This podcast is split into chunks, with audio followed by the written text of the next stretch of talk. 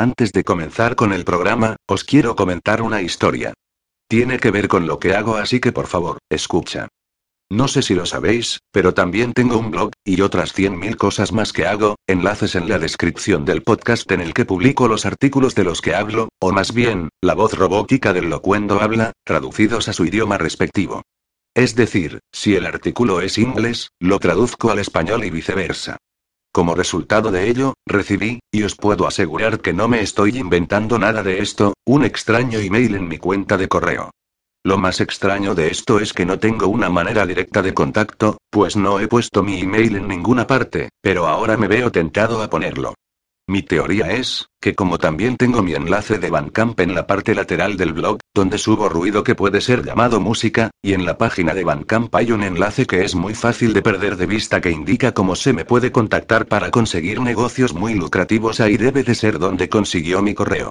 Fueron una serie de tres correos que he decidido combinar en uno y que he reproducido íntegramente, excluyendo las decenas de enlaces que este lunático me envió. Y antes de reproducir los correos, dos cosas.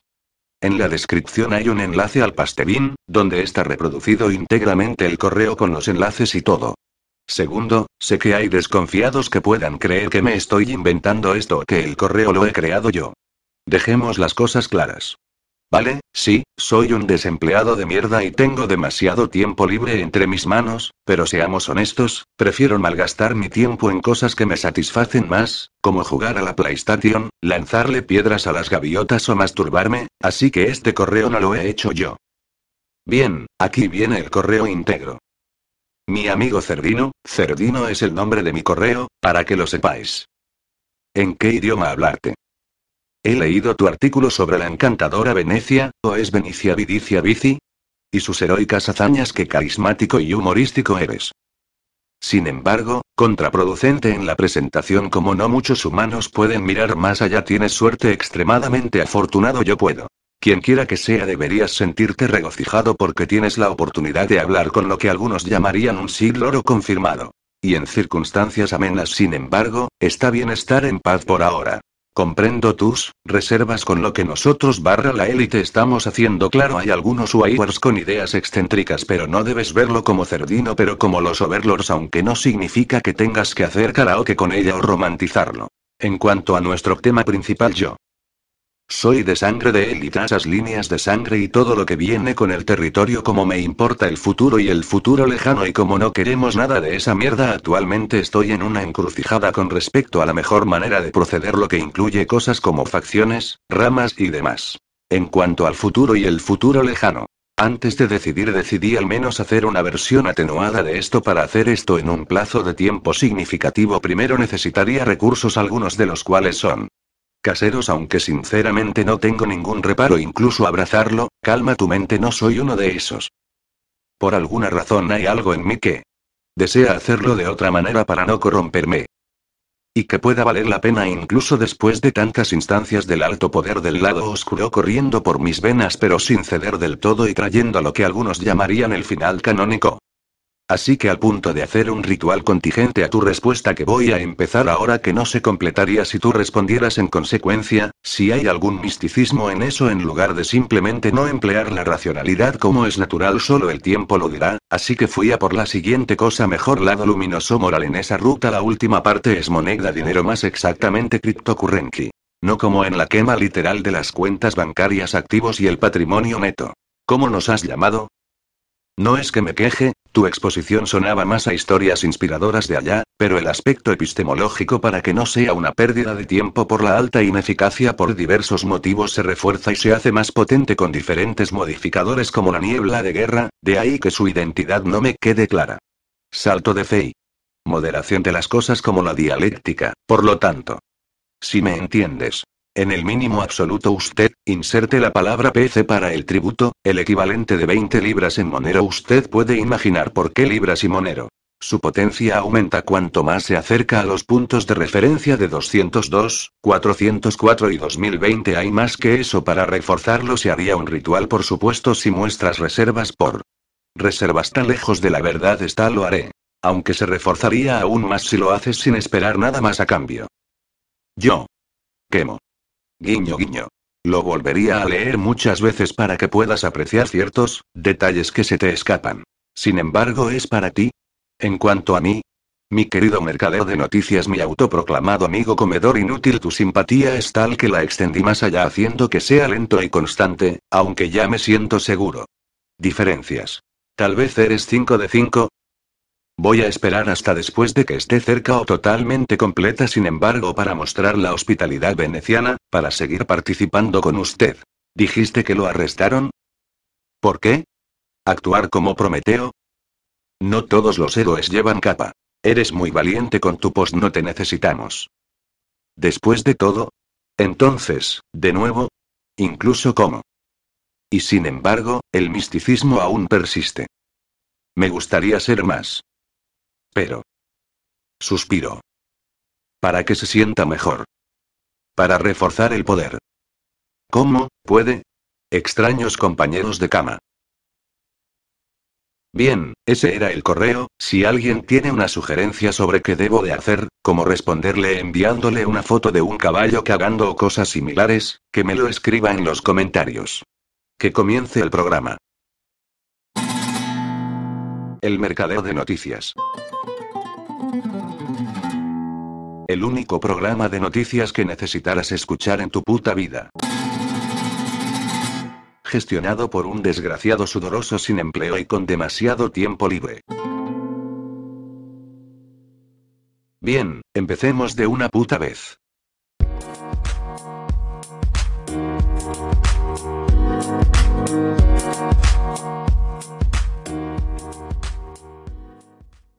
Si no te dejan entrar en ciertos locales que exigen a los clientes que demuestren estar vacunados, una intromisión absolutamente ilegal y contraria al derecho a la intimidad y al honor que, al parecer, están cometiendo locales de comida rápida que piden que se demuestre haber sido inoculado, o en su lugar una PCR, la solución es muy sencilla.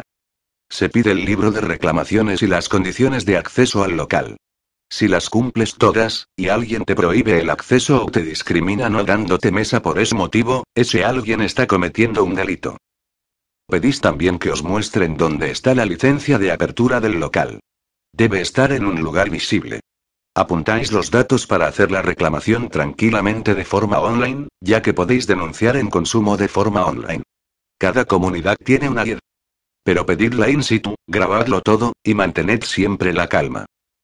Si os niegan la hoja de reclamaciones, se estarán buscando una sanción también gordísima, y por cierto, no necesitáis ser clientes para pedirla y que os la entreguen. Si todos ponemos una hoja de reclamaciones, explicando que no os han dejado entrar a pesar de cumplir con todas las condiciones de acceso, les puede caer una multa de hasta 600.000 euros. También podéis llamar a la Guardia Civil, o al equivalente de tu país, básicamente llama a la policía, y pedir que identifiquen a la persona que os está negando el acceso arbitrariamente, y, por tanto, discriminando, porque quieres denunciarlo ya que es un delito penal. Y al día siguiente, acompañándolo de la reclamación, puedes denunciarlo por discriminación en el juzgado o en la Guardia Civil. No permitáis esta barbaridad, nos quieren esclavizar. Usad la ley mientras exista, difundid y actuad.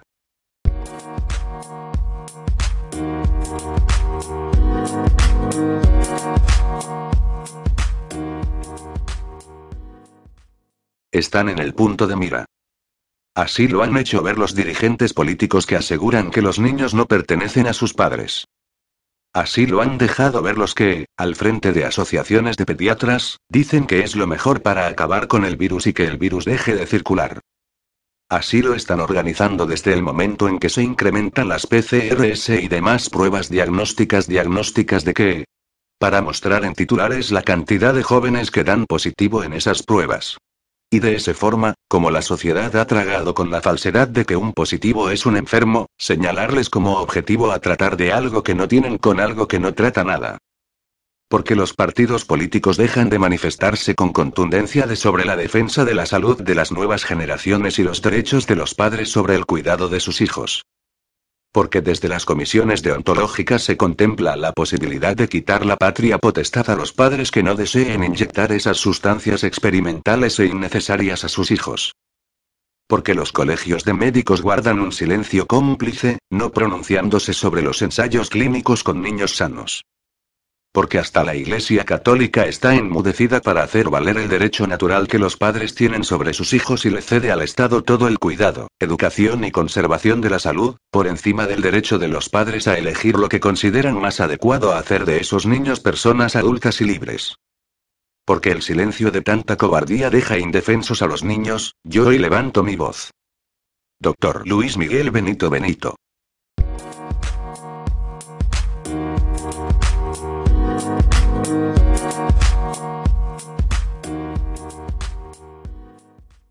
21 de mayo de 2021 el número de personas que dieron positivo en el mundo a las PCR que se utilizan para considerar a alguien enfermo de COVID era de unos 165 millones, y el, teórico, número de muertos era de 3.430.000.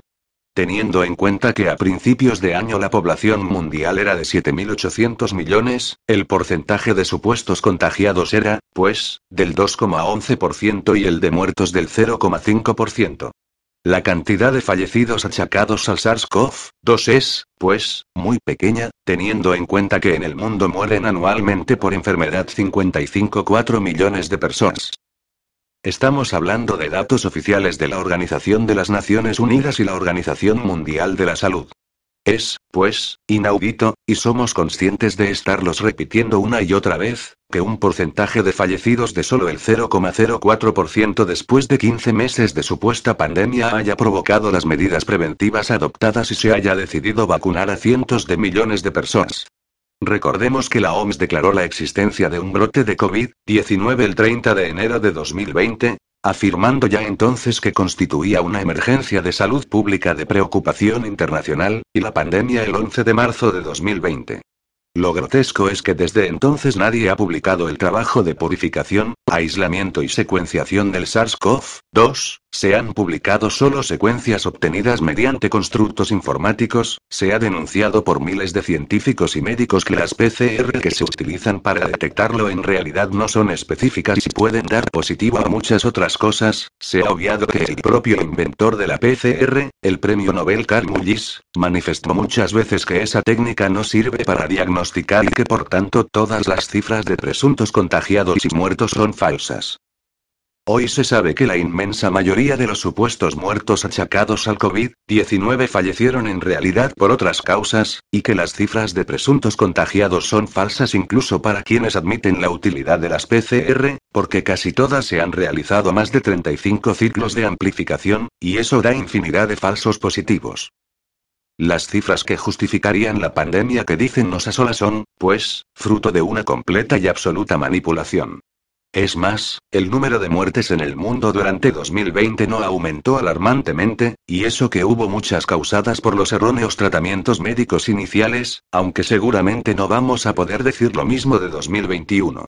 Y no porque el fantasmal SARS-CoV-2 vaya a cobrarse más víctimas, sino porque van a morir y resultar lesionadas por las vacunas millones de personas. Llevamos varios meses advirtiéndolo. Eudravigilance, la red europea dependiente de la Agencia Europea del Medicamento, EMA, que recoge las reacciones adversas a los fármacos, reconoce que a 8 de mayo de 2021 las cuatro vacunas para la COVID-19 autorizadas temporalmente en nuestro continente habían provocado ya 10.570 muertes y 405.259 lesionados, datos obviamente hoy desactualizados, dado que a fecha 17 de julio la cifra oficial de muertes alcanzaba las 18.928 y la de lesiones 1.823.219 nota del blogger. Y el sistema de notificación de eventos adversos de las vacunas, VAERS, del Centro de Control y Prevención de las Enfermedades CDC de Estados Unidos que las allí autorizadas, Pfizer barra BioNTech, Moderna y Hansen y Johnson y Johnson, habían causado entre principios de diciembre de 2020 y el 3 de mayo de 2021 4.178 muertes, cantidad que superaba ya todos los fallecimientos atribuidos a las vacunas en los últimos 20 años, y que, nuevamente, hay que rectificar, obviamente al alza, dado que en este momento las muertes notificadas al VAERS superan las 6.000. Cifras a las que hay que sumar las muertes y lesionados del resto de América, África, Asia y Oceanía. Y es que las vacunas no son inocuas. Pueden provocar trastornos del sistema inmune, trastornos de la sangre y del sistema linfático, trastornos vasculares, trastornos del sistema respiratorio, torácico y medianístico, trastornos psiquiátricos, trastornos del sistema nervioso, trastornos gastrointestinales y trastornos musculoesqueléticos y del tejido conjuntivo. Lo reconocen las propias fichas técnicas. La sociedad no parece entender que se trata de vacunas no aprobadas que cuentan solo con una autorización temporal, por lo que se trata de fármacos experimentales, siendo quienes se las inoculan cobayas humanas voluntarias que reconocen saber sus efectos adversos y las aceptan sabiendo que si se enferman o mueren ni ellos ni sus familiares tendrán derecho a ser indemnizados y que ni los las autoridades sanitarias y políticas ni los médicos enfermeros y farmacéuticos podrán ser juzgados si resultan lesionados de por vida, quedan en silla de ruedas para siempre siempre o mueren. José Antonio Campoy.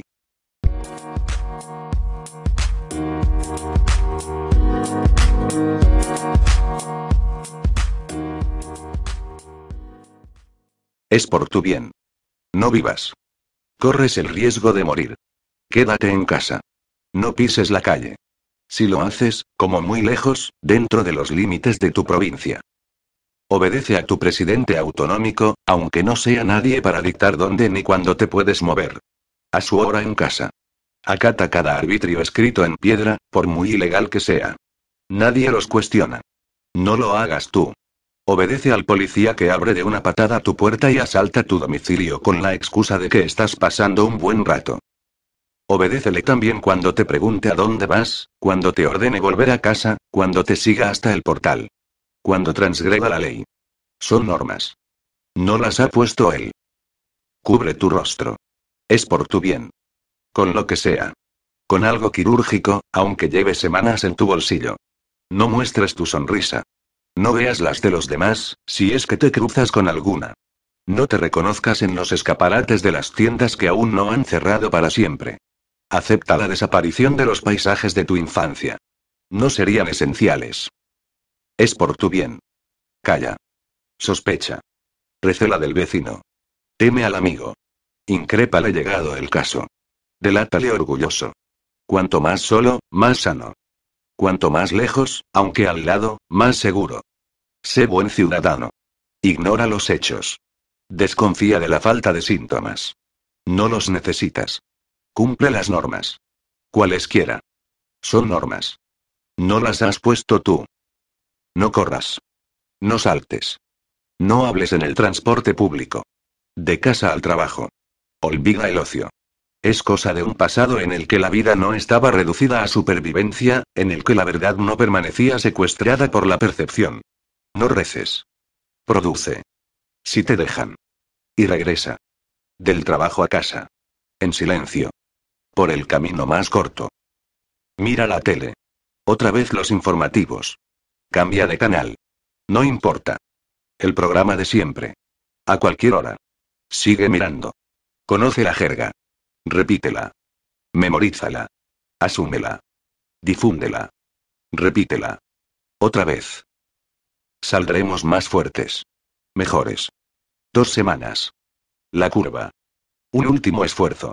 Los héroes. La guerra. La inmunidad. De rebaño. La pauta. Es por tu bien. No los abraces. No los visites. No te despidas. No los entierres. Obedece. Corres el riesgo de vivir. Daniela Cordero Serrano.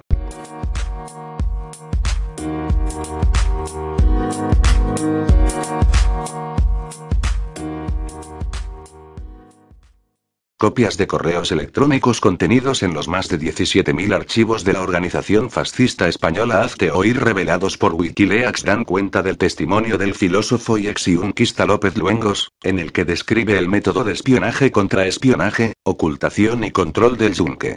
En España, la Asociación Secreta de Origen Mexicano basa su estructura orgánica en células independientes. Sus miembros usan seudónimos y espían a sacerdotes, obispos y movimientos, a los cuales infiltran. Usan los métodos del choque de carneros, el conflicto, la polarización, la contraguerrilla y las amenazas. Su objetivo. Alcanzar el poder político para instaurar el reino de Cristo en la tierra. Los más de 17.000 archivos que Wikileaks reveló de la fascista Hazte Oír contienen copias de correos electrónicos relacionados con la asociación secreta de origen mexicano El Yunque. Entre estos destaca un correo escrito por el filósofo y ex-yunquista Fernando López Luengos, dirigido, entre otros, al reaccionario Ignacio Arzuaga, presidente de la organización española, donde da cuenta del actuar de los yunquistas para alcanzar el poder político y con este instaurar el reino de Cristo en la tierra. En este se adjunta un archivo PDF con su testimonio, que posteriormente fue avalado por el Ministerio Fiscal en el procedimiento ordinario 285-2012 interpuesto en el juzgado de primera instancia número 45 de Madrid, y por el cual se solicitaba a la justicia española que Hazte Oír fuera disuelta porque formaba parte de El Yunque. En este, López Luengos describía el método de espionaje y contraespionaje, ocultación y control que emplea el Yunque en España. La asociación secreta de origen mexicano, aseguraba el filósofo y exintegrante de la misma, basa su estructura orgánica en células independientes similares a las de los servicios de inteligencia convencionales. Cada célula desconoce la existencia y composición de otras células. Sus miembros tienen prohibido saludarse en público y actúan como si no se conociesen, salvo que hubiera entre ellos alguna relación natural anterior. En sus reuniones deben guardar severas medidas de seguridad. Tienen que aparcar su vehículo a dos manzanas del lugar, solo pueden entrar en grupos de dos o tres personas, deben quitar las baterías a sus teléfonos móviles, deben inspeccionar las ventanas del recinto y examinar posibles cámaras ocultas, etc. Todos los integrantes del Yunque actúan bajo seudónimos y, por juramento, están obligados a guardar el más riguroso secreto sobre la organización, sobre sus estrategias y sus miembros. Para ello, desde sus inicios trabajan en preorganizaciones secretas que no son propiamente el Yunque aunque están dirigidas por el mismo, son entrenados en técnicas de engaño utilizando mentiras planificadas y sistemáticas, que incluyen la ocultación de toda información a los propios padres, incluso en el caso de adolescentes menores de edad. El testimonio del filósofo y ex-yunquista habla del uso sistemático de un sistema de inteligencia interior, que opera a través de dos áreas establecidas a las que el Yunque denomina secretarías de información y de higiene. Estas se encargan del control informativo, pues entre otras cosas bloquean cualquier información no autorizada entre los miembros dependiendo de su rango, los miembros inferiores ignoran muchos datos esenciales y obedecen ciegamente, además de detectar a delatores. Los integrantes tienen prohibido investigar al Yunque y deben conformarse con los datos que les sean revelados para desempeñar las misiones que les encomiendan. En forma particular, la Secretaría de Higiene es la que establece las normas de seguridad generales y ordena quién es el encargado de este tema en cada reunión del grupo, así como de generar las instrucciones específicas que deben cumplir los miembros. Por su parte, la Secretaría de Información opera en dos frentes. El externo y el interno. En el primero se incluye la recogida sistemática de información de gente ajena a la organización. Para ello, desde los primeros años de pertenencia a la organización se acostumbran a hacer semanalmente informes sobre cualquier persona o entidad que pueda ser de algún modo útil a la organización. Estos informes son recogidos y clasificados en un centro de control, Secretaría de Información. Y este sistema de espionaje, fiel a su criterio de primordialidad sobre cualquier realidad familiar o social, ha incluido en algunos casos de menores de edad cooptados la realización de informes sobre los propios padres. E igualmente afecta a todo tipo de realidad eclesial. Sacerdotes, obispos o responsables de movimientos son espiados. Y sus movimientos, cuando son de algún interés para la organización, son registrados en informes que se envían puntualmente. En algunos casos se hace un seguimiento exhaustivo. Aunado a ello, miembros del grupo político Yunque se infiltran en órganos directivos de asociaciones y organizaciones que luchan por la vida, por la familia o por la libertad de educación, movimientos eclesiales, en distintos medios de comunicación y en grupos políticos, y lo han intentado en diversos movimientos y en plataformas dirigidas por laicos cristianos, para desde ahí influir en la sociedad. A través del secretismo también se infiltran entre gente de la Iglesia. Durante años, los miembros del Yunque en España han trabajado utilizando la energía de la gente que trabajaba con ellos sin que estos supieran su pertenencia a la organización reservada e ignorando sus segundas intenciones, señalaba el ex y reconocido ultraconservador.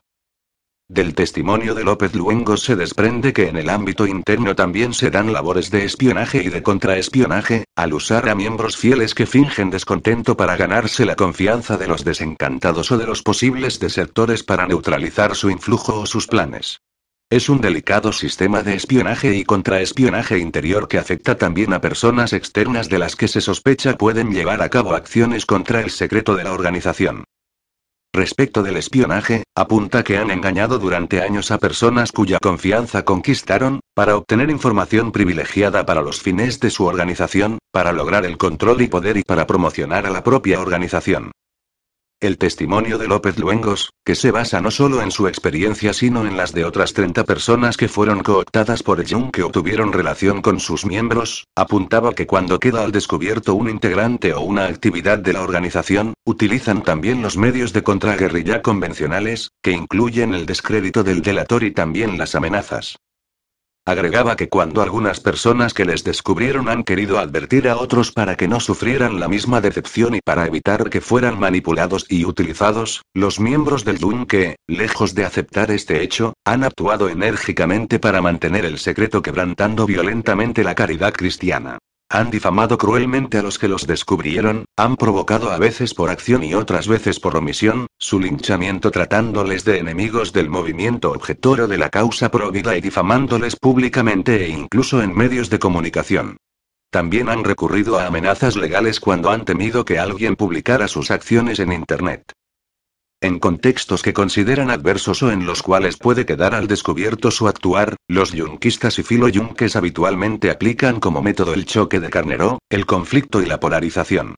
En estos escenarios, apuntaba que los cristianos de diversos movimientos y realidades eclesiales ingenuamente no aciertan a creer que un cristiano comprometido sea capaz de utilizar la confianza y amistad para espiar, infiltrarse e intentar dominar cualquier realidad social y religiosa.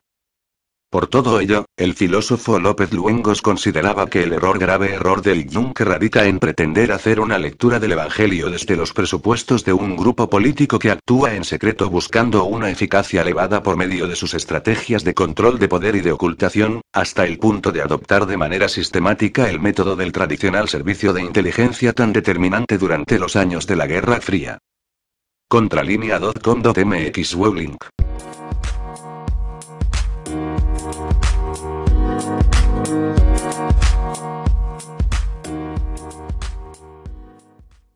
Durante 75 años en Estados Unidos se ha aceptado que el lanzamiento de las bombas sobre Hiroshima el 6 de agosto de 1945 y sobre Nagasaki tres días después fue la única forma de terminar la Segunda Guerra Mundial sin una invasión que habría costado cientos de miles de vidas estadounidenses y posiblemente millones de japonesas. Lógicamente, las bombas no solo pusieron fin a la guerra, sino que lo hicieron de la forma más humana posible. Sin embargo, las abrumadoras pruebas históricas de los archivos estadounidenses y japoneses indican que Japón se habría rendido en agosto incluso si no se hubieran utilizado las bombas atómicas, y los documentos demuestran que el presidente Truman y sus asesores más cercanos lo sabían. La exigencia de los aliados de una rendición incondicional hizo que los japoneses temieran que el emperador, al que muchos consideraban una deidad, fuera juzgado como criminal de guerra y ejecutado. Un estudio del mando del Pacífico Sudoccidental del general Douglas MacArthur comparó la ejecución del emperador con la crucifixión de Cristo para nosotros. La rendición incondicional es el único obstáculo para la paz, envió el ministro de Asuntos Exteriores Shigenori Tobo al embajador Naotake Sato, que se encontraba en Moscú el 12 de julio de 1945 tratando de convencer a la Unión Soviética de que negociara unas condiciones de rendición aceptables en nombre de Japón. Pero la entrada de la Unión Soviética en la guerra el 8 de agosto lo cambió todo para los dirigentes japoneses, que reconocieron en privado la necesidad de rendirse rápidamente. Los servicios de inteligencia aliados llevaban meses advirtiendo que la entrada de la Unión Soviética en la guerra obligaría a los japoneses a rendirse. Ya el 11 de abril de 1945, el Estado Mayor Conjunto de Inteligencia había predicho, si en algún momento la URSS entra en la guerra, todos los japoneses comprenderán que la derrota absoluta es inevitable. Truman sabía que los japoneses estaban buscando una forma de terminar la guerra. Había descrito el cable interceptado desde todo el 12 de julio como un telegrama del emperador de Japón pidiendo la paz. Truman también sabía que la invasión soviética dejaría a Japón fuera de la guerra. En la cumbre de Potsdam, en Alemania, el 17 de julio, después de que Stalin le asegurara que los soviéticos llegaban a tiempo, Truman escribió en su diario. Estará en la guerra de Japón el 15 de agosto. No habrá más japoneses cuando eso ocurra. Al día siguiente le aseguró a su esposa. Ahora terminaremos la guerra un año antes, y piensa en los niños que no morirán. Los soviéticos invadieron la Manchuria controlada por Japón en la medianoche del 8 de agosto y destruyeron rápidamente el venerable ejército de Quantum. Como era de esperar, el ataque traumatizó a los dirigentes japoneses. No podían librar una guerra en dos frentes, y la amenaza de una toma de posesión comunista del territorio japonés era su peor pesadilla. El 13 de agosto, el primer ministro Kantaro Suzuki explicó que Japón debía rendirse rápidamente porque la Unión Soviética tomará no solo Manchuria, Corea y Karafuto, sino también Hokkaido. Esto destruiría los cimientos de Japón. Debemos terminar la guerra cuando podamos tratar con Estados Unidos. Aunque la mayoría de los estadounidenses no estén familiarizados con esta historia, el Museo Nacional de la Marina de los Estados Unidos en Washington, afirma inequívocamente en una placa con su exposición sobre la bomba atómica. La vasta destrucción causada por el bombardeo de Hiroshima y Nagasaki y la pérdida de 135.000 vidas tuvo poco impacto en el ejército japonés. Sin embargo, la invasión soviética de Manchuria y les hizo cambiar de opinión. Pero en Internet, la redacción se modificó para presentar los bombardeos atómicos de forma más positiva, lo que demuestra una vez más cómo los mitos pueden superar las pruebas históricas. En 1945, siete de los ocho oficiales de cinco estrellas del ejército y de la Armada de Estados Unidos coincidieron con la vitriólica evaluación de la Marina. Los generales Dwight Eisenhower, Douglas MacArthur y Henry Arnold, así como los almirantes William Leay, Chester Nimitz, Ernest King y William Halsey, declararon que las bombas atómicas eran innecesarias desde el punto de vista militar, moralmente reprobables o ambas cosas. Nadie fue más apasionado en su condena que Leay, el jefe de personal de Truman. Escribió en sus memorias que el uso de esta arma bárbara en Hiroshima y Nagasaki no fue de ninguna ayuda material en nuestra guerra contra Japón. Los japoneses ya estaban derrotados y listos para rendirse y al ser los primeros en utilizarla, habíamos adoptado una norma ética común a los bárbaros de la Edad Media. MacArthur creía que el uso de las bombas atómicas era inexcusable. Más tarde escribió al expresidente Hoover que si Truman hubiera seguido el consejo sabio y estadista de Hoover de cambiar sus condiciones de rendición y decir a los japoneses que podían conservar a su emperador, los japoneses lo habrían aceptado y con gusto, no me cabe duda. Antes de los bombardeos, Eisenhower había insistido en Potsdam en que los japoneses estaban listos para rendirse y no había necesidad de golpearlos con esta cosa horrible. Las pruebas demuestran que tenía razón, y el avance del reloj del juicio final nos recuerda que la violenta inauguración de la era nuclear debe quedar confinada al pasado. Por Garal Perovitz y Martin J. Sherwin.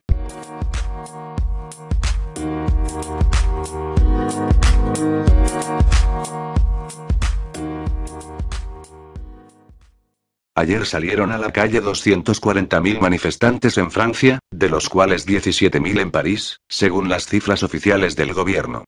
Se trata de un nuevo récord para los opositores a los pasaportes sanitarios y la vacunación obligatoria.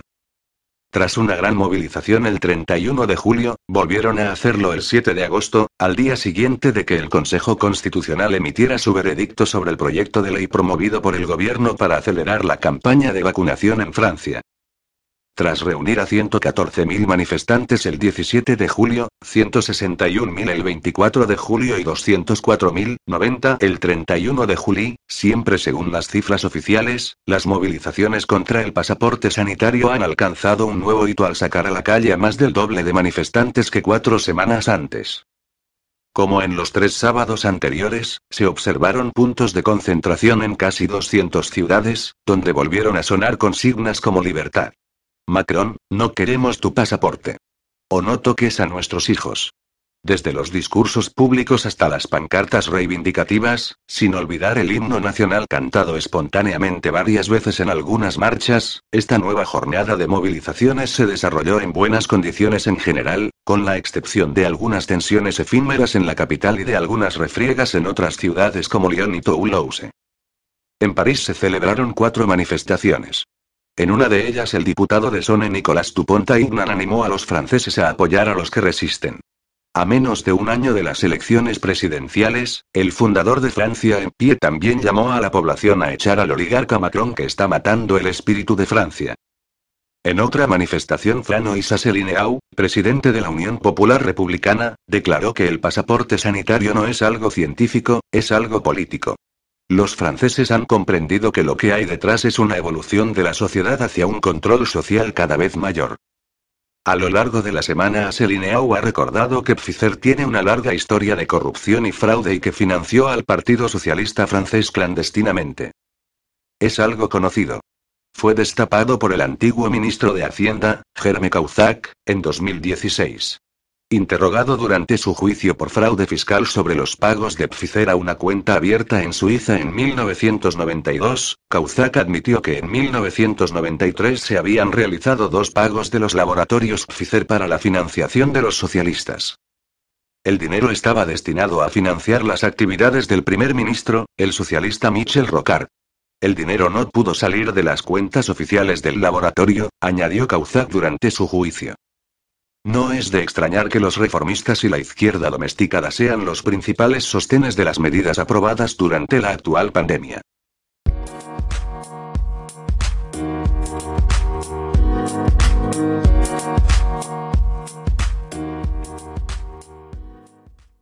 En algún medio de comunicación vasco, Sustato, y por parte de determinadas personas, Luischo Fernández, se permiten el denostar a un medio digital como Independentea, y con ello, a todo aquel que haya escrito en este medio con un mínimo sentido crítico y por lo tanto muchas dudas razonables sobre lo que está aconteciendo con esta pandemia, cuando en realidad la duda razonable es un elemento esencial en el progresismo y la izquierda, por lo que este virus lo primero que ha hecho es desenmascarar a estos falsos progresistas de izquierdas y Algo parecido se puede decir con respecto a Maldita y Neutral, y otros medios de comunicación vascos, que con la vitola de ecuanimidad y progresista, lo que realmente están haciendo es servir fielmente al discurso oficial, que es quien les paga, y, al igual que es mencionado medio de comunicación vasco, sin dar opción a debatir científicamente las diferentes posiciones.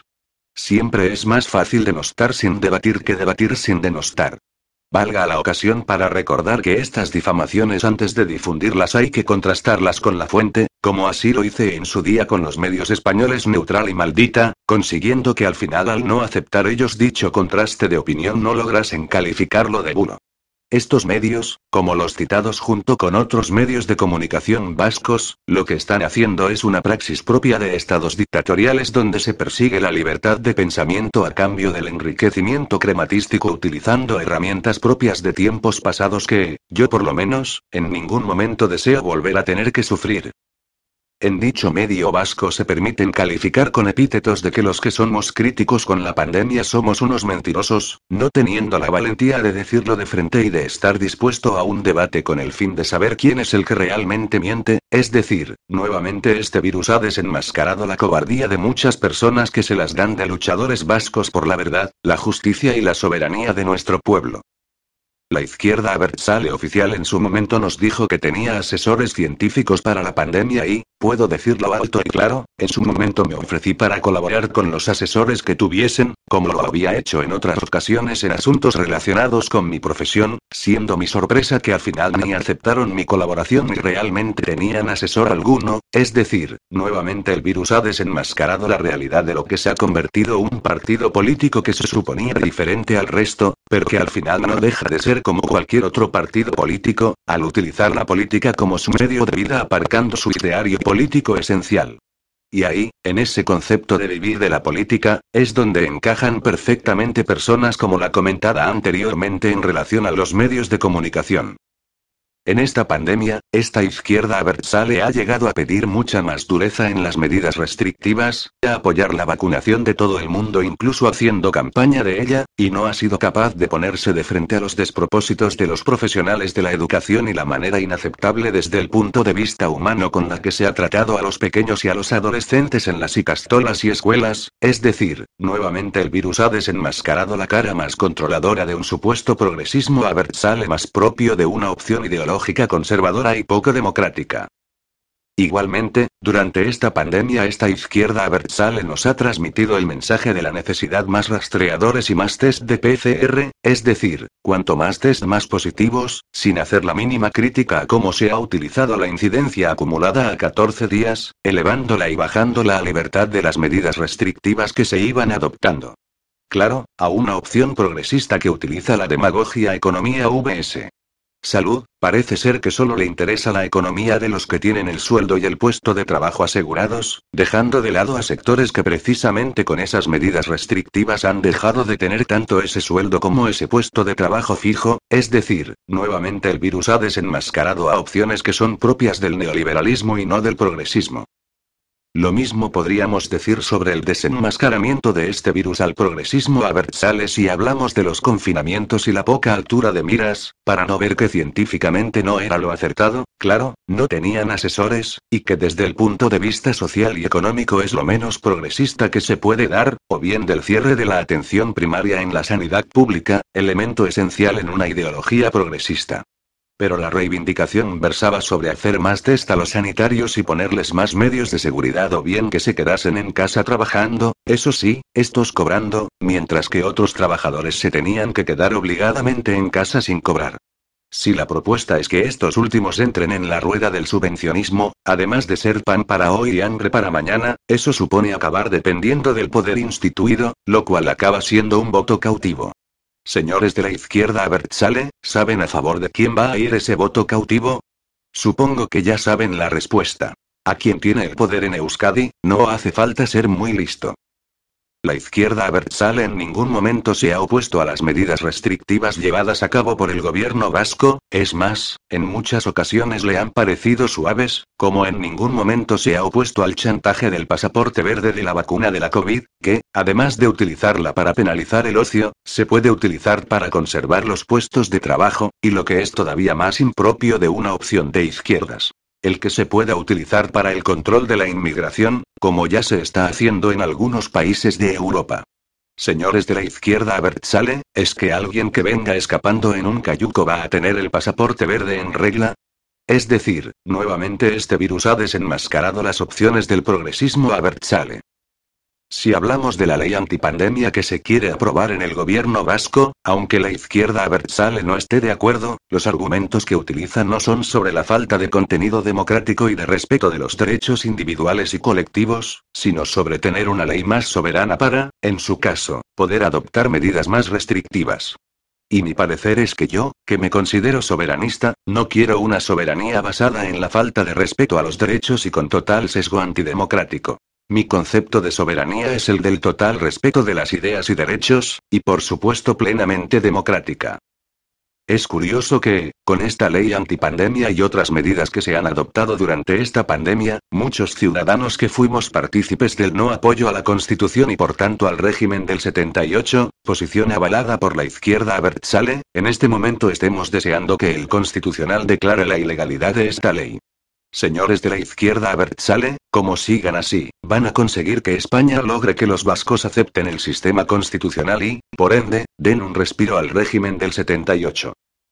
Cuando los partidos abertzales no creen en su propio país, es decir, cuando pervierten el concepto de soberanía y aceptan lo que podríamos considerar que es una soberanía mal entendida. Realmente tanto PNV como e nos han transmitido que se necesita una verdadera soberanía, pero muchos, creyendo en la soberanía, nos preguntamos.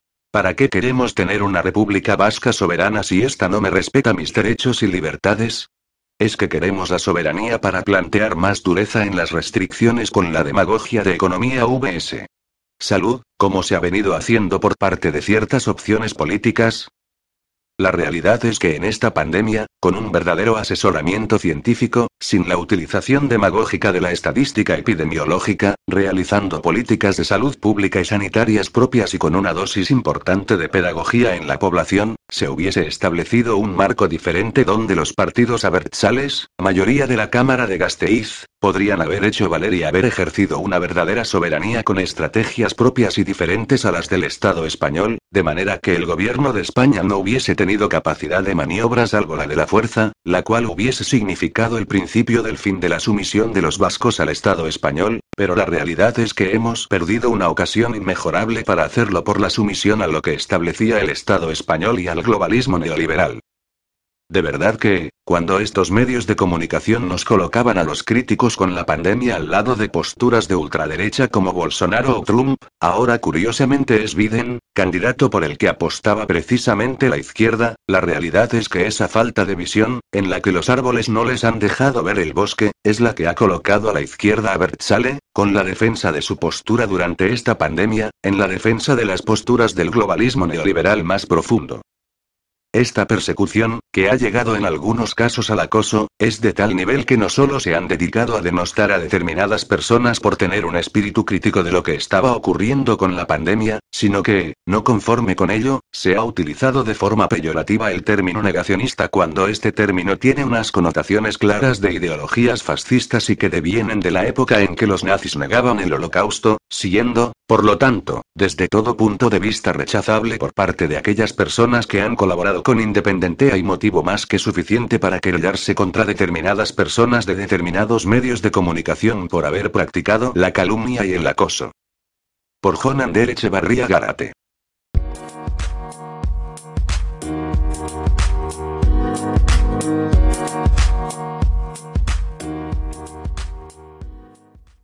La pandemia, sea real o ficticia, que a efectos políticos tanto va, no ha sido la causa de nada nuevo, de nada que no se conociera antes, sino simplemente el catalizador de proyectos que el capitalismo tenía sobre la mesa para afrontar la mayor crisis que ha conocido a lo largo de su historia. A grandes males, grandes remedios, dice el refrán y, en efecto, si no hubiera habido pandemia, se la hubieran tenido que inventar, lo mismo que las armas de destrucción masiva que Saddam Hussein tenía en su poder y que dieron lugar a la famosa frase de Karl Rove, el portavoz de la Casa Blanca entonces. Ahora somos un imperio y cuando actuamos creamos nuestra propia realidad. Y mientras ustedes estudian esa realidad juiciosamente, si quiere actuaremos de nuevo, creando otras nuevas realidades, que podrá estudiar de nuevo, y así las cosas continuarán. Somos los creadores de la historia y ustedes, todos ustedes, solo tendrán que estudiar lo que hemos creado. La pandemia es otra de esas nuevas realidades que los imperialistas han creado. Es el reverso de la crisis que ya ha comenzado, una crisis a la vez económica, política e internacional. Es una crisis que no pueden mitigar de ninguna manera. A lo único que pueden aspirar es a sofocar el descontento social que va a generar en el mundo entero. La salud ha sido el pretexto para poner en marcha medidas represivas que no hubiera sido posible justificar de ninguna otra manera. Además, la salud ha permitido que el reformismo se convirtiera en el más sólido puntal del estado de guerra y las restricciones. Los grupos reformistas han afirmado muy claramente, incluso, que la represión implementada era poca y que estaban dispuestos a apoyar más restricciones, porque la salud es lo primero y está por encima de todo y de todos. Para justificar su sucia labor de apoyo, los reformistas han vuelto a airear el fantasma de la ultraderecha, de manera que cualquier crítica era tachada de negacionismo y, en consecuencia, asimilada al fascismo. De esa manera el reformismo apoya la represión y quien la combate es un fascista. Por lo tanto, son los fascistas los que luchan contra la represión y ese tipo de planteamientos han causado una enorme confusión, con la aparición de un nuevo arsenal de vocablos y neologismos, señal inequívoca de la profundidad de la crisis. En medio de la misma, la burguesía ha puesto en marcha sus planes en apenas un año. Solo con comprobar las que ya están en funcionamiento, cabe asegurar que marcarán para siempre el futuro de las formas de dominación y control social, especialmente en los países capitalistas avanzados. Lo que antes parecía ciencia ficción, propia del cine fantástico, ya ha sido introducido entre los hábitos de millones de personas. A los materialistas les gusta decir que la conciencia va por detrás del desarrollo de los acontecimientos, y aquí tienen uno de los mejores ejemplos. Da igual el tiempo que tarde la niebla en disiparse. Una nueva realidad se nos ha venido encima. En buena parte está trufada de tecnología y de informática, aunque eso no cambia en absoluto el hecho de que se trata de medidas de control social y de dominación política que no sustituyen a las anteriores, sino que las complementan. El Senado francés lo ha explicado con mucha claridad. A diferencia de las restricciones físicas, que no se pueden soportar si se prolongan en el tiempo, las digitales son permanentes y en consecuencia, cumplen el mismo papel mucho más eficazmente. Las oportunidades de uso de las tecnologías digitales son inmensas, y la crisis de COVID-19 solo ha dado una muestra de los muchos casos de uso posibles a corto, medio y largo plazo. Aunque la pandemia de COVID-19 no ha terminado, y es probable que no sea ni la última ni la más fuerte, sería irresponsable no aprovechar estas oportunidades. Las restricciones generalizadas de las libertades físicas en los últimos meses son cada vez más insostenibles. No son sostenibles ni siquiera muy eficaces en comparación con lo que permitiría un uso más sistemático de la tecnología digital. El uso de la tecnología digital permitiría un control preciso del cumplimiento de las medidas sanitarias, a escala individual y en tiempo real. A cambio, las restricciones podrían dirigirse a un número reducido de personas, y ser más limitadas en el tiempo, sin dejar de ser lo más eficaces posible. Quizás el día de mañana, gracias a la tecnología digital, podamos recuperar nuestras libertades físicas más rápidamente, o incluso no renunciar a ellas nunca, y tener pandemias sin confinamiento, aunque no haya vacuna ni tratamiento. No se trata de algo exclusivo de las crisis sanitarias, sino a cualquier clase de crisis y, por lo tanto, a cualquier situación política y social, porque las crisis las definen los gobiernos respectivos, tanto si son reales, como si son simuladas, o si son exageradas. Los casos de uso más evidentes de las herramientas informáticas se refieren al control del cumplimiento de las normas destinadas a limitar la transmisión del virus, pase sanitario, toques de queda, confinamientos, cuarentenas, etc., lo que implica el cruce de tres tipos de datos. Los datos de identificación, los datos médicos y los datos de localización, desde los más intrusivos, con el seguimiento por GPS, hasta los más ligeros y ocasionales, con el acceso condicionado a determinados lugares, pasando por los datos de localización relativa con el rastreo de contactos. La utilidad de las herramientas digitales en la gestión de crisis va más allá del ámbito sanitario y se extiende a otros tipos de crisis y que tienen en común que presentan un peligro elevado e inminente para la población, lo que exige una respuesta rápida y eficaz pueden ser el resultado de un ataque deliberado, convencional o terrorista, en particular bioterrorista, pero también de un accidente industrial o de una catástrofe natural y todas estas situaciones pueden requerir la rápida identificación de las personas, la evaluación de su estado de salud o de los riesgos a los que se enfrentan, y su localización precisa para poder prestarles ayuda. A buen entendedor y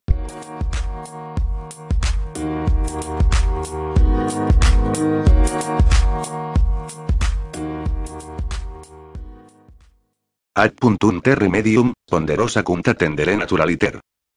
Rolandino, Crónica, Xi, 8. Es un hecho que en todos los regímenes democráticos se repite constantemente, de forma regular y casi nunca sin excepción. Todos los llamados representantes del pueblo, así como los representantes de gobierno, ministeriales y todo lo que podría llamarse el aparato del poder, son invariablemente de muy baja calidad humana, distinguiéndose en el mejor de los casos por la ignorancia e incompetencia o en la mayoría de los casos por nocividad intrínseca, maldad y mala fe sistemática. Una sedimentación de espontaneidad extravagante en una especie de gran receptáculo donde confluyen los peores canallas antisociales, formados por empresarios, estafadores, fanfarrones, delincuentes más o menos habituales, inapropiados, histriones, discapacitados mentales, e intrigantes de todo tipo. Un verdadero Estado en el Estado, una pequeña república, no de las letras sino de la patología criminal. Esta atracción gravitacional de la escoria hacia la cúspide del Estado no es en modo alguno accidental y tiene en sí algo inevitable, casi matemático, que nos hace adivinar la existencia de principios bien definidos aún por descubrir e interpretar. Según un cliché injusto, la clase política sería el espejo de la nación. Una banalidad consoladora y justificativa que debe ser totalmente rechazada, porque es falsa y poco generosa con quienes diariamente ponen en valor sus cualidades, construyendo, diseñando y actuando para obtener excelentes resultados a nivel personal, profesional y colectivo. Cualquiera que tenga un mínimo de experiencia puede comprobar fácilmente que, además de las numerosas y excelentes personas, también hay muchas asociaciones en el ámbito económico, científico y cultural, verdaderos hombres y mujeres que, contra viento y marea, hacen méritos en la escena nacional e internacional, a pesar de que a menudo se ven obstaculizados por la política. Pero entonces, ¿por qué no podemos promover una clase política digna de respeto? La vieja crítica de que la democracia es un gobierno de mediocres nunca nos ha convencido. La selección inversa que tiene lugar es demasiado precisa, casi científica, para ser aleatoria, pero ni siquiera es producto de una elección humana, porque en tal caso debería haber un margen de error de todos modos. Sin duda hay algo más, algún tipo de ley natural que aún no se ha aclarado del todo, que actúa en estos contextos incluso sin el conocimiento de los protagonistas. Para explicarnos mejor, debemos dar un paso atrás, muy lejos, y remontarnos a los tiempos de la antigua democracia de Atenas, la única, sin embargo, que, que tiene derecho a llevar este nombre. Esta institución, heredera directa de la polis gentilicia, alcanzó su apogeo y su gloria eterna mientras fue capaz de mantener su columna vertebral aristocrática, tratando de transferir el ideal heroico al ideal cívico. Se trataba de ennoblecer al pueblo más que de democratizar a la aristocracia. La ciudadanía era un privilegio, no era automática y permanente, todas las pruebas y deberes a los que se sometía el ciudadano tenían como objetivo crear un tipo humano capaz de mandar y obedecer con el mismo espíritu, con la misma capacidad, nunca por individualismo y siempre por los intereses superiores de la comunidad. Pero este modelo ideal decayó rápidamente, vulgarizándose y degradándose en la cacofonía demagógica y la confusión de las masas amorfas. La degeneración democrática está claramente expresada por Aristófanes en su comedia Los Caballeros, 424 ac, una representación no demasiado metafórica de los últimos años de la vida política ateniense. En el gobierno, en la ficción teatral como en la realidad, se suceden individuos cada vez más malos en una carrera hacia la bajeza y la vulgaridad. El personaje del Paflagón, uno de los sirvientes del viejo Demos, es de hecho el amo de la casa, e impone su voluntad a los demás habitantes de la misma, reconocemos en él la figura de Cleón, el primer dirigente político ateniense que no pertenece a una familia de la antigua nobleza.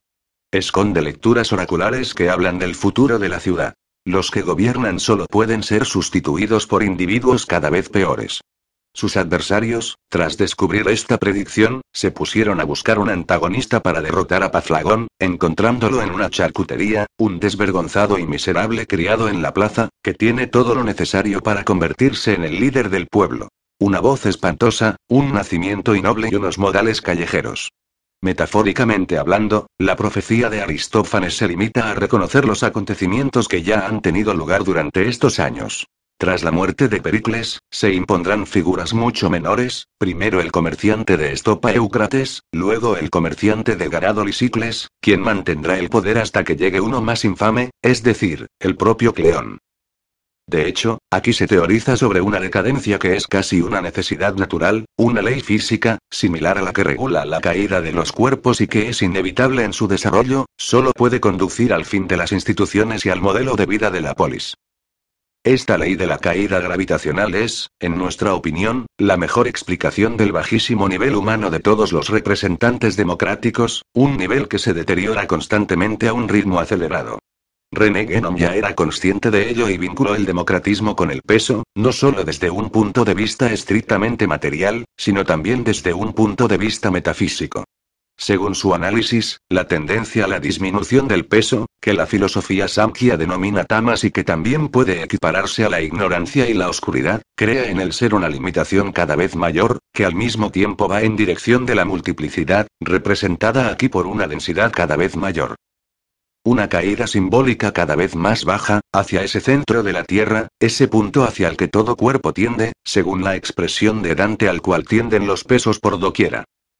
Pero actualmente tenemos una anomalía, porque la caída va hacia arriba y ya no hacia abajo. Pero esto ocurre solo en sentido relativo, por un error de perspectiva que nos lleva a ver las cosas desde un punto de vista invertido. Actualmente vivimos en el llamado mundo al revés. Si lo miramos desde esta perspectiva, todo tiene sentido, porque si la pirámide social está invertida, el ascenso no es más que una caída, y el que está arriba lo está meritoriamente, pero solo en virtud de esta reversión, como en el carnaval y las fiestas de fin de año, en todas las culturas tradicionales, desde los babilonios, donde todo el orden se ha invirtado y los miembros más viles de la población pueden ascender a puestos de mando, ejerciendo la soberanía, aunque sea por poco tiempo, hay muchas ilustraciones del mundo al revés en los tiempos modernos, con episodios como siervos mandando al maestro, alumnos reprendiendo a los maestros, el cielo en lugar de la tierra, etc. Ahora podemos entender por qué esta selección en política es tan precisa e infalible, respondiendo a una ley no solo física, sino hiperfísica, que no se ve afectada por el error y apenas admite excepciones, los mejores, o menos malos, especímenes que han accedido al poder en un régimen democrático lo han hecho siempre de forma antinatural, por un acto de fuerza. Para convencerse de ello, también se puede añadir el paralelismo tradicional entre la tendencia tamas, pesadez, grisura, oscuridad, y los parias, los intocables, los marginados, que encuentran satisfacción en lo que otros rechazan. El paria, según Friedhof Schwann, es un sujeto que constituye un tipo definido que normalmente vive en los márgenes de la sociedad y que suele tener algo de ambiguo, de desequilibrado, a veces de simiesco y proteico, que lo hace capaz de todo y de nada, acróbata, actor, verdugo, protagonista de cualquier actividad ilícita o siniestra, actitudes que también lo asemejan a ciertos santos, pero solo por analogía inversa, claro. Lo de arriba se refleja en lo de abajo, como un reflejo plausible pero distorsionado que solo nos permite vislumbrar, y además negativamente, la auténtica realidad del modelo a seguir. Por Renzo Giorgetti.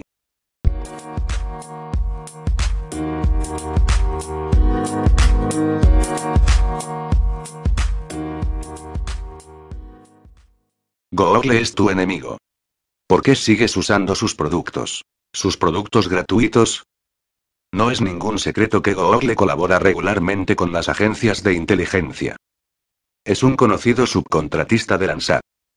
Lanzaron Google Art utilizando una red de satélites espía de la CIA. La puerta giratoria de su suite ejecutiva con DARPA es bien conocida. Tras el suceso del 6 de enero en el Capitolio, el FBI utilizó los datos de localización de Google para asaltar a los asistentes con nada más que una dirección válida de Gmail y el nombre de usuario del smartphone. La policía pudo entonces obtener un correo electrónico de registro de Instagram, que resultó ser una dirección de Gmail. Con esto en la mano, los investigadores ordenaron a Google que proporcionara cualquier dato de localización que tuviera sobre ese usuario de Gmail, que el gigante tecnológico proporcionó debidamente después de identificar un smartphone vinculado. Un duro recordatorio de que llevar un dispositivo de rastreo con un login de Google, incluso sin la tarjeta SIM, puede significar la diferencia entre la libertad y un mono naranja en la era del gran reinicio. Pero Google también opera su propia agencia de inteligencia interna, completa con operaciones de cambio de régimen en el extranjero que ahora se están aplicando a nivel nacional.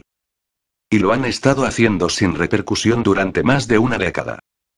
En 2010, el consejero delegado de Google, Eric Schmidt, creó Google Ideas. En la típica jerga de Silicon Valley, Ideas se comercializó como un Think barra Adotank para investigar cuestiones en la intersección de la tecnología y la geopolítica. Los lectores astutos conocen bien esta fórmula de pensar barra hacer. Entidades como el Consejo de Relaciones Exteriores, CFR, o el Foro Económico Mundial, FEM, redactan documentos políticos, pensar, y agencias de tres letras los llevan a cabo, hacer. Y de nuevo, al estilo típico de Silicon Valley, Google quería agilizar este proceso, llevarlo todo a su terreno y rehacer el mundo a su imagen y semejanza. Para dirigir Google Ideas, Schmidt eligió a un hombre llamado Jared Cohen. No podría haber seleccionado a un mejor matón para el trabajo. Como miembro del Consejo de Relaciones Exteriores y becario de Rhodes, Cohen es un espía globalista de manual. El Departamento de Estado sin duda aprobó sus sórdidas credenciales, ya que tanto Condoleezza Rice como Hillary Clinton contrataron a Cohen para que derribara gobiernos extranjeros que desaprobaban. El papel de Google Ideas en la operación de cambio de régimen en Ucrania en 2014 está bien documentado.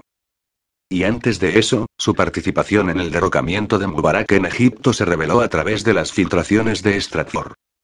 Más recientemente, el papel de Google Ideas en el intento de derrocar a Sara en Siria se hizo público gracias a las citadas filtraciones de correos electrónicos de Hillary Clinton.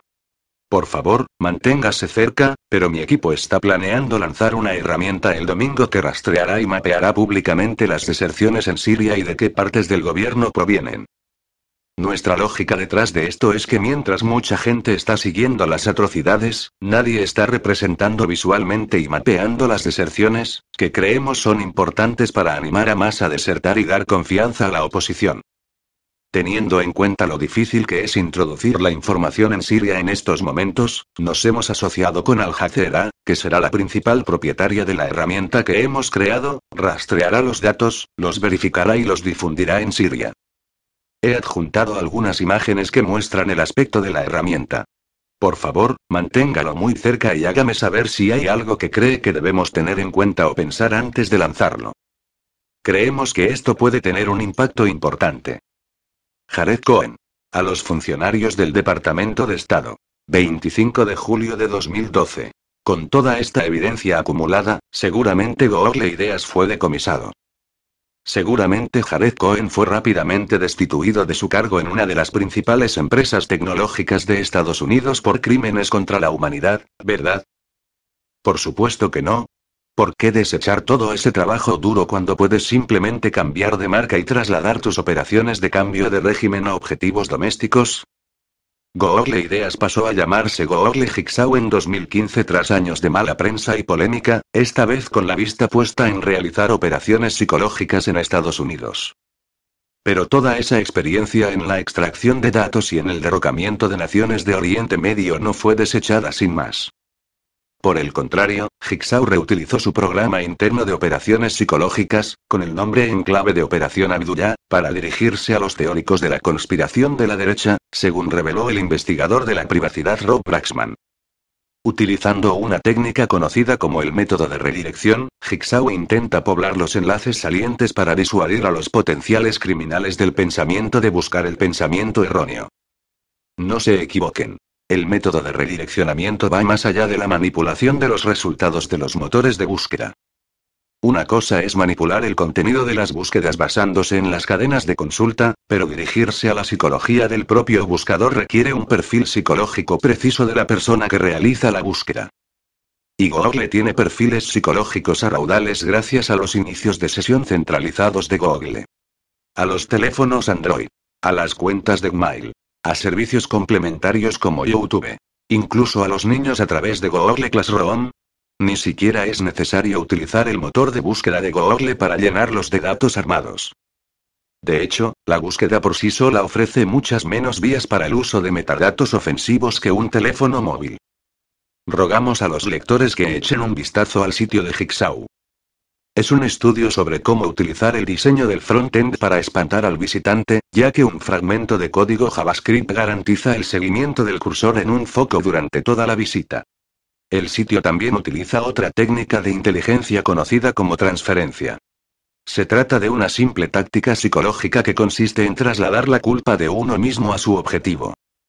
Los cuatro subtítulos de la página principal de Jigsaw, desinformación, censura, toxicidad, extremismo violento, demuestran esta táctica en el trabajo. No hay mayor fuente de desinformación mediática que los medios de comunicación y la información servida por los motores de búsqueda de Google. Las grandes empresas tecnológicas están a la vanguardia de la destrucción de la libertad de expresión a través de la censura de mano dura, Google entre ellas. Las tácticas de manipulación psicológica empleadas por los partidarios de la justicia social sin duda infunden toxicidad en quienes las parecen. Y la historia bien documentada de Google de participar en el cambio de régimen sangriento como se describe en este artículo son casos de libro de texto de extremismo violento. Sin embargo, Jigsaw se comercializa como si combatiera estos males de la sociedad. Por supuesto, nada podría estar más lejos de la verdad, al igual que el antiguo eslogan de la empresa Google Don't be evil no seas malo, era una inversión similar de la realidad. Y sí, el aficionado al cambio de régimen Jared Cohen sigue siendo el director general de Google Jigsaw. De hecho, Jigsaw, LLC fue abiertamente devuelta a la empresa a partir de octubre de 2020. Como hemos descrito en artículos anteriores, vastas franjas del panóptico controlado por el Estado se están subcontratando actualmente a las grandes empresas tecnológicas. Llama a este fenómeno una asociación público-privada. Llámalo el gran reajuste. Llámalo Agenda 2030, o Agenda 21. O capitalismo de las partes interesadas, o cualquiera de los otros eufemismos soñados por estos desventurados aspirantes a oligarcas para vender la tecnocracia neofeudal al público. Hacer que los servicios de inteligencia sean pseudo-independientes del Estado es simplemente un prerequisito obligatorio para globalizarlos completamente. Además, como la administración Biden pretende reclasificar a la mitad del país como extremistas domésticos, no es ningún secreto que empresas como Google, con sus vastos programas de armamento de datos, jugarán un papel clave en la identificación del enemigo público N1. Tú. No hay una solución mágica para este problema. Casi todos los productos electrónicos de consumo pueden ser explotados a niveles muy bajos. Incluso la propia Internet es una operación de inteligencia militar de larga data. Pero esto no significa que cualquier acción que no sea convertirse en logita no tenga sentido. Si los datos son el nuevo petróleo, es hora de cerrar el pozo. Abstente de utilizar el correo, los documentos o la búsqueda de Google siempre que sea posible. Busca medios sociales y plataformas de creación de contenidos alternativos. Si su teléfono inteligente depende en gran medida de Apple o Google para iniciar sesión o de aplicaciones de código cerrado, considere alternativas que respeten la privacidad.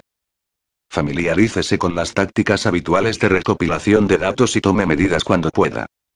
Aunque una lista completa de acciones significativas va más allá del ámbito de este artículo, o de cualquier entrada del blog, lo importante es esto. No podemos excluirnos de la vigilancia gubernamental masiva. Pero consentimos conscientemente la mayoría de las formas de recopilación de información privatizada. Da el primer paso y revoca tu consentimiento,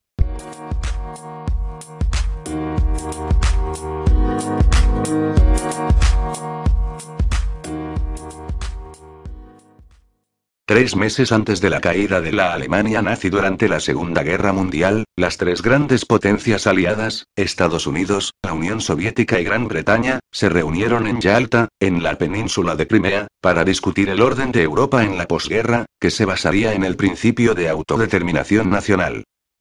Según una antigua arqueóloga profesional y contactada, Elena Danahan, acaba de concluir una serie de reuniones similares cerca del planeta Júpiter para discutir el nuevo orden en nuestro sistema solar que surgirá con el inminente colapso militar de la flota oscura y sus aliados draconianos, Oriones, Estado profundo y corporativos, Dice que la Federación Galáctica de Mundos se reunió recientemente con los representantes de la Alianza Terrestre y una alianza de programas espaciales secretos en un conjunto de 12 reuniones para discutir el nuevo orden en nuestro sistema solar.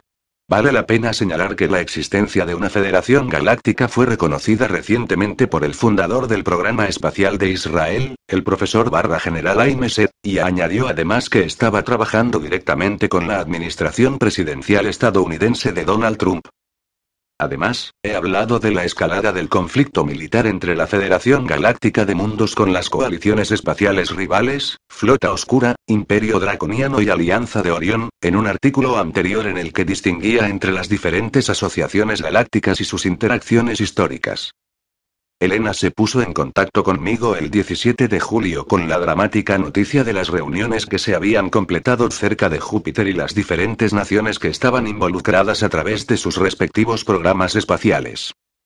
Dijo que la reunión final había concluido solo un día antes con un acuerdo que establecería una alianza espacial multinacional entre las principales naciones de la Tierra bajo el liderazgo de los Estados Unidos. Esto es lo que Elena escribió en su primer correo electrónico. Ayer se han aprobado acuerdos en Júpiter entre las diferentes coaliciones galácticas progresistas y las fuerzas militares terrestres, para compartir el uso y la protección de este sistema estelar, en lo que respecta a los dominios económicos y militares, en preparación para el futuro. Se han fijado los territorios de actuación. Los humanos terranos están asumiendo oficialmente la propiedad de su sistema.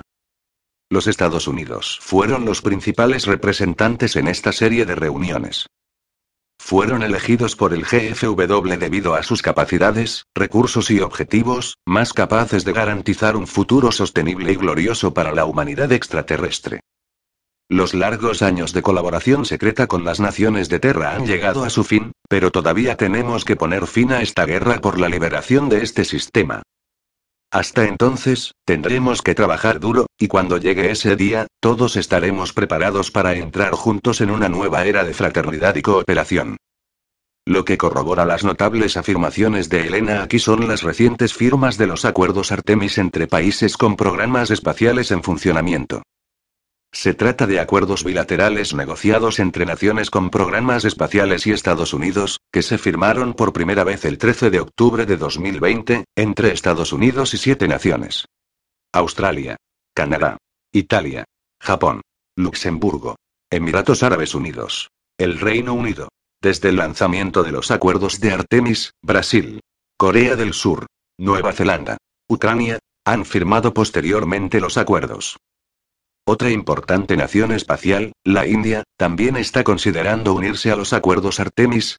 Vale la pena subrayar que los acuerdos son el resultado de varios años de negociaciones entre Estados Unidos y otras naciones que comenzaron en serio durante la administración Trump y continúan bajo la actual administración Biden. Lo que los acuerdos Artemis han creado son los principios fundadores de una alianza espacial multinacional que se establecerá bajo el liderazgo de Estados Unidos. Los acuerdos hacen posible la realización de actividades económicas y científicas conjuntas en el espacio junto con una alianza militar multinacional que protegerá estas actividades a través de zonas de seguridad, como he comentado anteriormente. La reciente firma y ampliación de los acuerdos de Artemisa, tras varios años de negociaciones, coincide estrechamente con lo que, según Elena, acaba de ocurrir cerca de Júpiter, donde la Federación Galáctica y otras alianzas espaciales progresistas, como el Consejo de Andrómeda, han llegado recientemente a acuerdos. Para ayudar a aclarar lo que acababa de suceder, Elena me envió un segundo correo electrónico el 17 de julio con información adicional que había recibido sobre las reuniones de su principal contacto extraterrestre, Thor John. Anteriormente había explicado que recibía comunicaciones regulares a través de un implante cerebral, que había sido reutilizado a partir de una abducción extraterrestre ocurrida cuando ella tenía nueve años, y de la que había sido rescatada por Toran y sus compañeros de la Federación. Recomiendo encarecidamente la lectura de su libro A Gift from the Stars, un regalo de las estrellas, para conocer sus antecedentes y las continuas comunicaciones con Toran. Se le dijo a Elena. Toran no formaba parte de estas reuniones. Solo formaba parte de la escolta de los representantes de la GFW Federación Galáctica de Mundos, y se quedó en la órbita de Júpiter. Pero él sabe esto. Hubo una serie de reuniones, y esto había estado sucediendo durante un tiempo. Hubo 12 reuniones en total, primero ocurriendo entre grupos específicos, por separado, y luego estos últimos días, tres grandes reuniones. La primera reuniendo a todos, la segunda a un grupo seleccionado, y la tercera los acuerdos finales con el grupo seleccionado líder.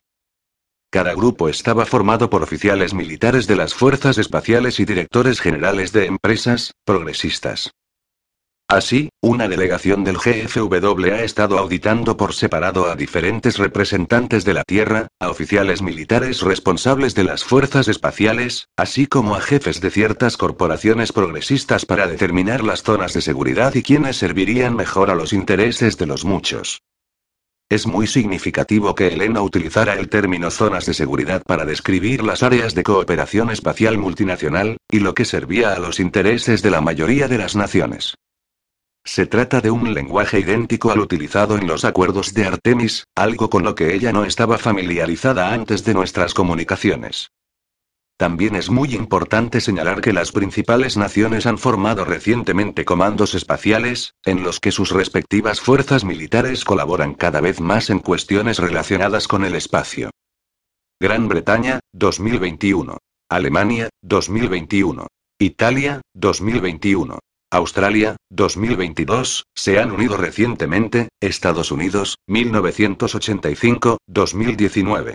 Francia, 2010. Rusia, 2011. China, 2015, en la creación de comandos espaciales para integrar sus actividades militares en el espacio.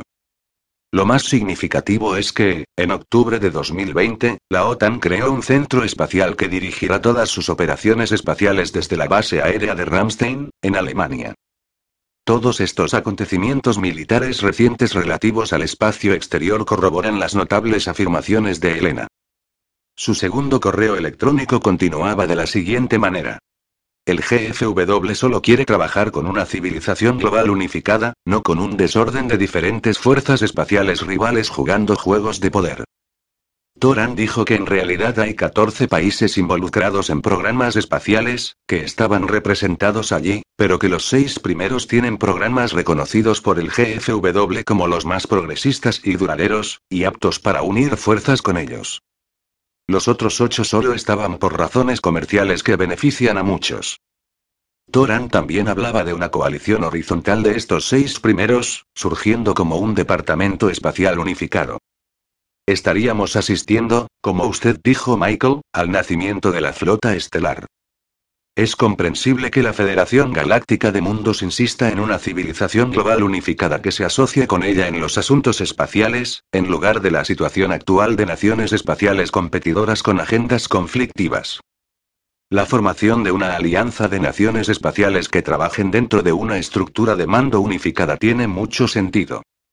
Sobre la base de los miembros actuales de los acuerdos Artemis, se puede adivinar que los seis países identificados como los más progresistas y duraderos serían Estados Unidos, Francia, Gran Bretaña, Alemania, Japón, Italia, Australia, todos los cuales tienen comandos espaciales en funcionamiento o en proceso de ser lanzados.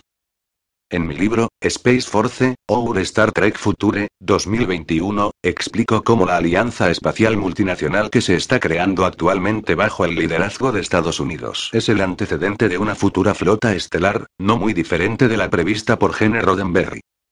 De hecho, presento pruebas de que la flota estelar de Roddenberry estaba modelada en una futura coalición espacial multinacional de la que fue informado clandestinamente en los años 60.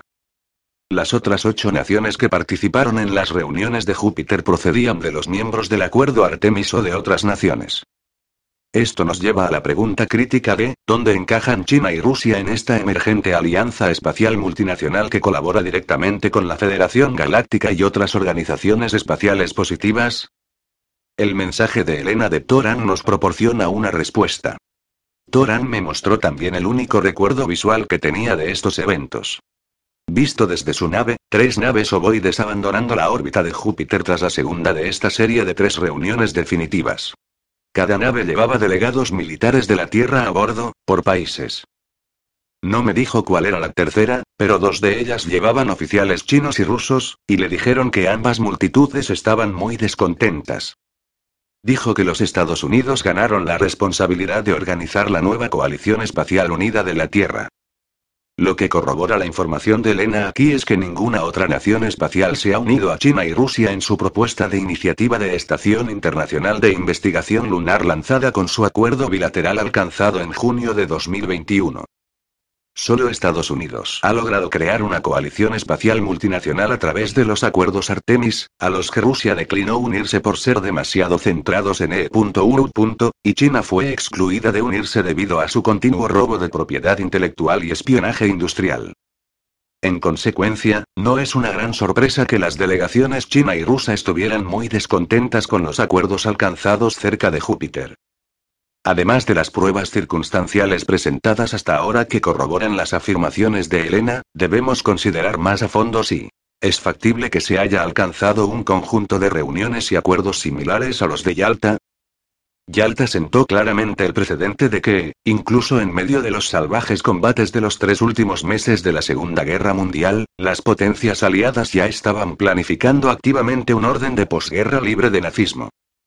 Parece que ahora mismo estamos en una situación muy similar con una guerra encubierta que se está librando, la Tierra, la Luna, Marte, donde sea, la flota oscura, el Imperio Draconiano, la Alianza de Orión, han establecido bases o activos.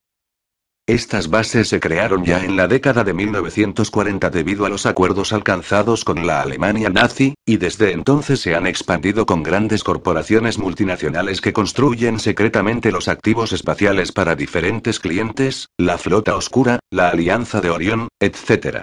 Significativamente, estas corporaciones han construido ellas mismas programas espaciales secretos de gestión privada y se han convertido en potencias espaciales por derecho propio. Según informaciones anteriores publicadas por Elena, estas bases de la flota oscura Draco Orion han sido atacadas y se encuentran en varios puntos de liberación. Esto concuerda con las afirmaciones de varios informantes de que la flota oscura y sus aliados corporativos han quedado aislados de sus socios interestelares, lo que ha provocado una disminución de los recursos y deserciones importantes. También coincide con los datos publicados por los visores remotos asociados con el Instituto Farsight que discuten la situación exopolítica actual. En conclusión, con el continuo apagón global de la información relativa a los asuntos extraterrestres, exopolítica, en la Tierra y en el espacio profundo, es muy difícil confirmar la sorprendente información de Elena Danaan de que se están produciendo reuniones y acuerdos secretos en el espacio que implican a las principales potencias y corporaciones espaciales de la Tierra. Sin embargo, su última información está respaldada por muchas pruebas circunstanciales, lo que otros informantes del programa espacial secreto han estado afirmando recientemente, y los datos de visión remota. Si bien esto no confirma sus notables afirmaciones, hace que merezca la pena investigarlas más a fondo para aquellos que quieran saber lo que está ocurriendo actualmente en el espacio profundo.